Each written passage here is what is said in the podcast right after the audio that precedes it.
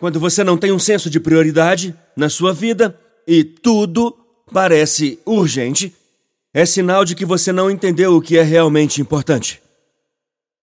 Agora você está aberto à demanda de todo mundo e todos eles ocupam o mesmo espaço. Então, ao dizer sim para as pessoas que na verdade não importam, você diz um não automático para aquelas que importam. Ao dizer sim às pessoas que essencialmente estão usando você para alcançar seus próprios objetivos, agora você se vê incapaz de se doar, porque você é um recurso limitado às pessoas que Deus mais confiou aos seus cuidados.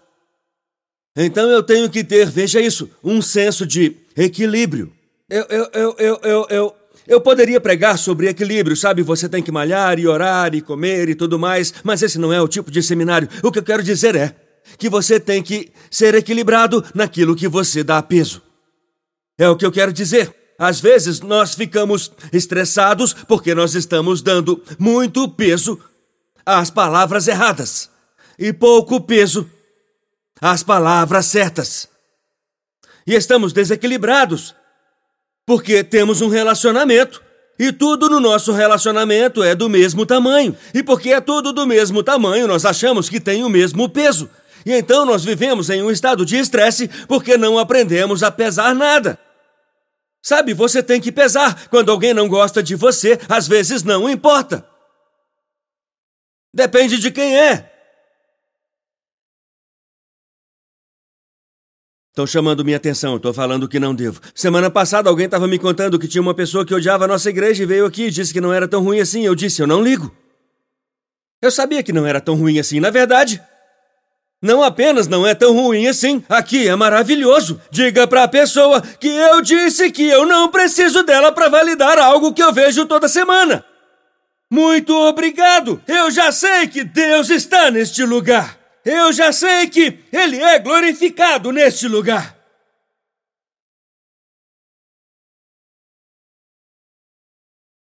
Fico feliz que você pense que não é tão ruim, mas eu realmente não estava esperando que você me desse um prêmio por não ser tão ruim. Não era tão ruim antes de você decidir que não era tão ruim assim. Eu estava. Eu estava conversando com o Carol uma vez sobre uma coisa aqui da igreja que era complicado. E eu fiz um discurso de 30 minutos pedindo conselhos para ele. Eu preparei meu caderno para ouvir o que ele me diria depois que eu Listei tudo o que estava acontecendo e ele disse. Ele me disse: Steven, isso não importa. Então eu anotei isso. Ponto um. Porque eu quero que você me diga o que fazer. E ele não disse nem mais uma palavra. Ele disse: olhe para a pessoa ao seu lado, diga o nome dela. Se não souber, diga Steven. Diga para ela: Isso não importa. Você tem que falar para ela com um pouco de. Tem que fazer isso sair do diafragma, pronto? Diga para ela: Isso não importa. Agora, o que você acabou de dizer é tipo 99,999999999973% verdade. Um número científico. Do que eles estão ficando preocupados. Uma vez eu estava deitado na minha cama à noite e estava preocupado com algo e Deus falou comigo através do Espírito dele: Você está ficando acordado e se preocupando com algo que eu já resolvi. Agora, quando você dá peso a essa promessa de Deus, quando você dá peso às coisas certas, quando, quando eu tenho um senso claro de prioridade na minha vida, eu fico bem se as pessoas ficam com raiva se eu disser não. Porque o meu não é um sim para algo que eu já decidi que era mais importante do que o que qualquer demanda pode exigir de mim a qualquer momento. Isso é o que eu. Isso é o que eu estou entendendo: é que Cristo é a rocha sólida, mas se você não souber como ficar nesta rocha, com o equilíbrio certo, O diabo vai te empurrar e você vai sempre se sentir perturbado e jogado e virado, mas quando você decidir o que importa e o que não importa, eu vou te ajudar um pouco. O que não importa, o que eles pensam. O que importa, o que Deus sabe. Me sonde, Deus. Veja minha mente. Me teste. Me avalie. É você que fala comigo. Isso não importa. Ele estava muito certo. O que eu estava falando não importava. Na verdade, eu pensei em escrever um livro e chamá-lo de Isso Não Importa. Eu já tenho um subtítulo definido, de verdade. E meu primeiro capítulo se chamará Nem um pouco.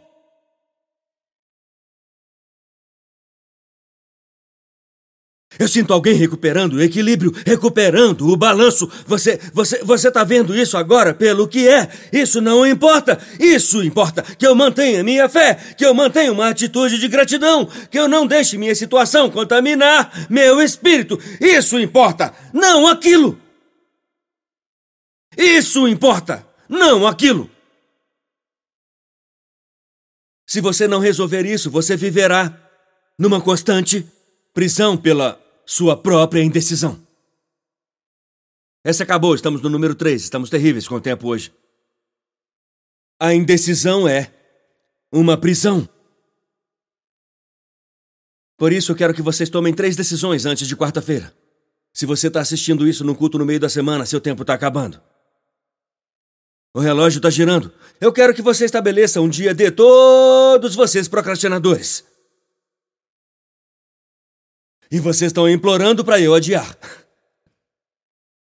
Eu quero que vocês tomem. Eu quero que vocês tomem três decisões esta semana. Eu quero que você. Eu quero que você reserve um dia esta semana. Sente-se e tome quatro xícaras de café para anestesiar seus processos de pensamento racional. E, e só vá e faça isso. Apenas tome as decisões e, se fizer escolhas ruins, peça desculpas. Mas tome a decisão. Meu Deus, 15 minutos para decidir entre frango ou camarão num restaurante?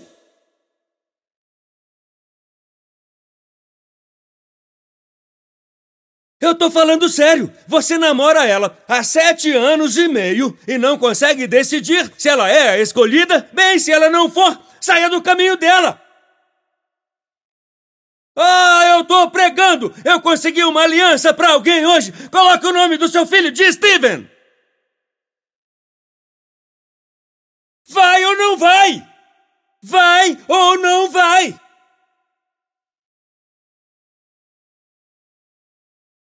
Compre a casa ou não, venda a casa ou não, fique na cidade ou não, faça ou não faça. Você sempre pode voltar. Agora estamos inventando mais coisas para nos dar oportunidades de ansiedade e chamamos isso de opções.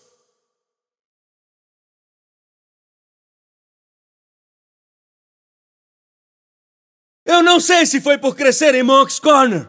Você não tinha que decidir para qual escola mandar seus filhos, só tinha duas. Eu me mudei para Charlotte, eu nunca vi nada igual. É uma loucura! Isso está nos matando! Muitas opções! Eu só quero gasolina! Não uma ducha, nem um lava-jato, nem uma massagem nas costas! Só gasolina! São muitas opções!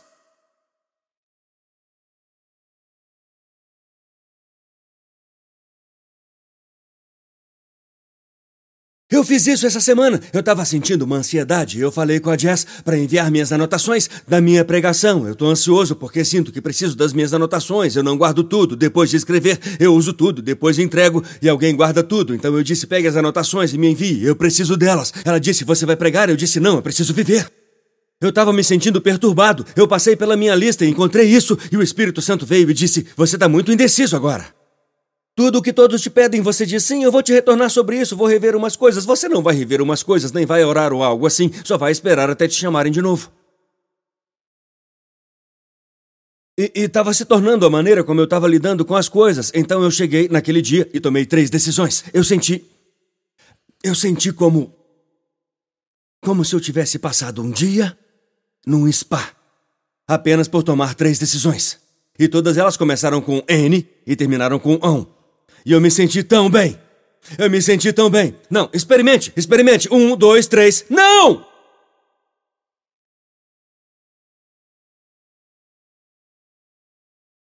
Agora, isso só funciona. Só funciona se você estiver vivendo com integridade.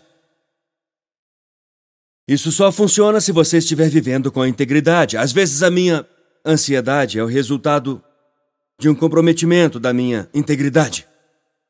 É meio difícil ter um coração tranquilo escondendo segredos e se sentindo hipócrita. É meio difícil ter um coração tranquilo quando você fica esperando que sua esposa não cheque seu telefone para ver certas mensagens de texto. É meio difícil ter um coração tranquilo quando você tem três Snapchats e aquele que seus pais acham que é seu Snapchat é apenas um chamariz e agora você fica pedindo a Deus que te dê paz. Mas a sua vida é de muitas peças diferentes. A palavra integridade significa inteiro. Inteiro. Como nas aulas de matemática aprendemos sobre números inteiros. Números integrais, inteiros, tudo a totalidade de uma pessoa o tempo todo. Quando tem três eus diferentes, eu tenho que administrar um para cada situação diferente. É meio difícil afastar o pânico quando meu próprio estilo de vida está criando ele. Quando eu estou tentando decidir qual máscara usar na igreja, para que ninguém possa ver a minha situação em casa. Quando tem o eu do trabalho, o eu de depois do trabalho, o eu de sexta-feira à noite e o eu de domingo nove e meia da manhã. É meio difícil para mim ter paz quando a minha base está rachada. É meio difícil para mim gerenciar todos esses eus porque eu posso acionar o eu errado na hora errada. Você já fez isso? Oh, eu queria mandar o meu eu pregador para lá agora. É meio difícil para mim pedir a Deus que abençoe uma vida que está que tá dividida em tantas direções diferentes. Eu não quero dizer que você tem que interagir com todo mundo no mesmo nível com isso. Por exemplo, se a gente tivesse se encontrado no Pizza Hut, eu não falaria neste volume. Eu modularia. As pessoas dizem você deveria ser o mesmo no palco e quando você está em público. Bem, isso seria desagradável. Você pode imaginar? Toquem três pessoas no campo de beisebol. Escandaloso. Tocar o quê? Em que você quer tocar? Mas o que eu estou dizendo é que, embora você possa trazer uma abordagem diferente para diferentes situações, a natureza essencial de quem você é permanece inalterada em cada encontro. Então não deveria ser assim. A minha família me vê pregar e fica tipo: quem é esse? Não deveria ser assim. Tem que parecer uma continuação. Ninguém deveria te ver num programa de TV e dizer: Você vai à igreja?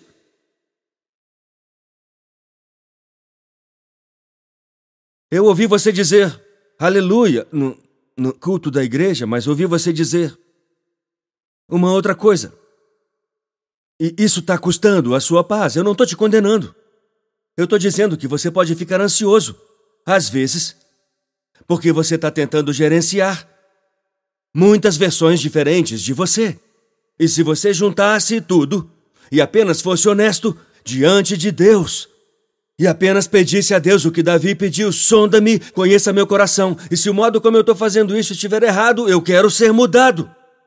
Eu já sou aceito por causa do que Jesus Cristo já fez por mim. Agora, Deus, me ajude a alinhar a minha vida com o que você me fez ser, para que eu possa ser o meu verdadeiro eu. Eu quero ser o verdadeiro eu, a versão mais elevada de mim, que você me chamou, que você me escolheu, que você me protegeu, que você me estabilizou, aquela aquela que Deus me ama e eu não tenho que provar nada para ninguém. Este é o meu filho, com ele e com ela eu estou muito satisfeito. Eu não preciso ser mais ninguém. E meus níveis de cortisol caíram. Apenas por eu ser o verdadeiro eu. Porque todas essas camadas de coisas e toda essa raiva não é o seu eu verdadeiro, não em Cristo. É exatamente disso que Davi está falando. Você reparou que todos os meus pontos estão começando com a mesma letra? A letra I. Eu acho que esse é um denominador comum em boa parte da nossa ansiedade. Sonda-me, Deus. Seus olhos podem ver. Os olhos de Deus. Deus veja abaixo da superfície. Qual situação é essa? Eu tô ansioso por causa do meu dinheiro e eu tô ansioso por causa da minha saúde, tô ansioso por causa da minha mãe. Não, não, não, não. Isso pode desencadear isso. Mas a verdade da palavra de Deus pode levar seu coração a transcender. Isso é o que o Novo Testamento prega. E a paz de Deus, que excede todo o entendimento, guardará seu coração e mente em Cristo Jesus. Então não importa o que desencadeie a ansiedade em qualquer situação, Davi disse: sonda-me e me conhece. Ei, obrigado por nos assistir. Certifique-se de se inscrever no canal para que você não perca nenhum vídeo ou lives. Compartilhe esse vídeo com um amigo. Um agradecimento especial aos que têm ofertado generosamente. É por causa de vocês que este ministério é possível. Não há limite para o que Deus pode fazer através de nós quando nos unimos. Obrigado pelo seu apoio. Deus te abençoe.